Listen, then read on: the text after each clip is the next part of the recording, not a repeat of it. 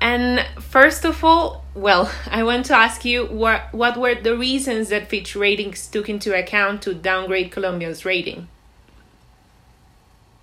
Sure. Um, a few factors. I, I think one is uh, the main one is just the the um, you know the, the very high deficit uh, last year and this year, but also when we were looking at the plan of the government for next year and another year of a very high deficit, you know, seven percent of GDP by their own estimates, and of course, debt to GDP has risen pretty sharply.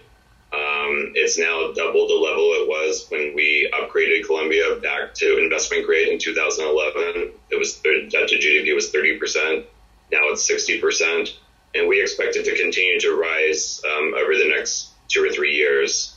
So um, it, it, it's it, you know, and and we think there's a lot of risks to the government's plan to uh, have a fiscal adjustment. Um, they're relying a lot on tax which we think they'll get something, but we're not sure that of the amount or the timing of of it.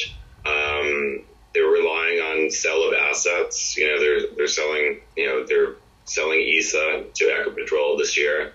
Um, and then they have a plan for about 0.6% of GDP next year. Of course, everybody knows next year is an election year, so I, I think that's going to be very difficult. And then, of course, um, they're going to resubmit a, a tax, um, you know, a tax bill, a tax reform. Um, and again, we think there's some risks around that. Um, and, you know, it seems like most of the income is only going to happen in 2023. So, um, you know, so there's a lot of risk in the consolidation strategy of the government, and we we we we do think debt could stabilize, but there's a good chance it won't stabilize even at this high level. That's something I wanted to ask you. Like the decision you made was based on the calculations made by the Ministry of Finance in the medium term fiscal plan, I guess. So, in this sense, do you think that the fiscal adjustment that plan that was proposed by the government is credible and is sufficient to stabilize the debt in the midterm?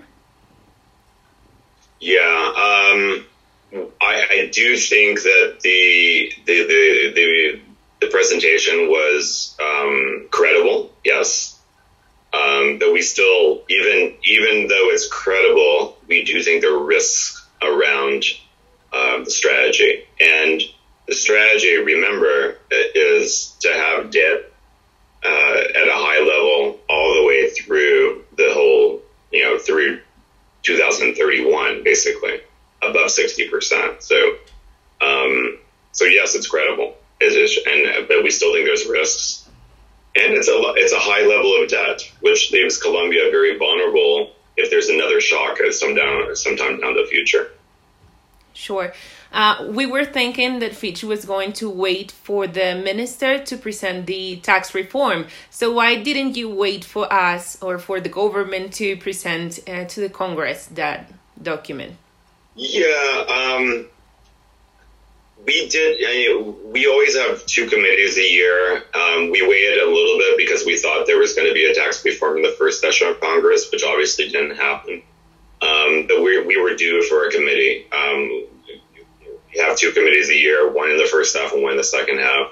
So to wait um, for the presentation, uh, we could have done that, but then you know, you know as well as I do, uh, when the Congress gets a hold of a tax reform, oftentimes it's changed or it's watered down or it's completely different from the original.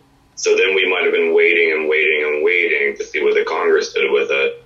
Um, I think we have a pretty clear idea of what the government's plan was, though. Um, I, I, think they've, they've said, you know, we're, you know, 14 trillion, you know, and, you know, and kind of outlined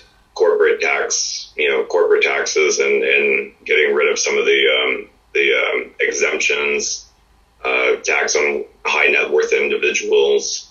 So we had a good, we had a kind of idea of what they're thinking already. And then I think if you look at the medium term uh, fiscal plan, it was very well laid out what their strategy is. So I think we had enough information, and I think we the key one of the, the key document for uh, for us was the medium term fiscal.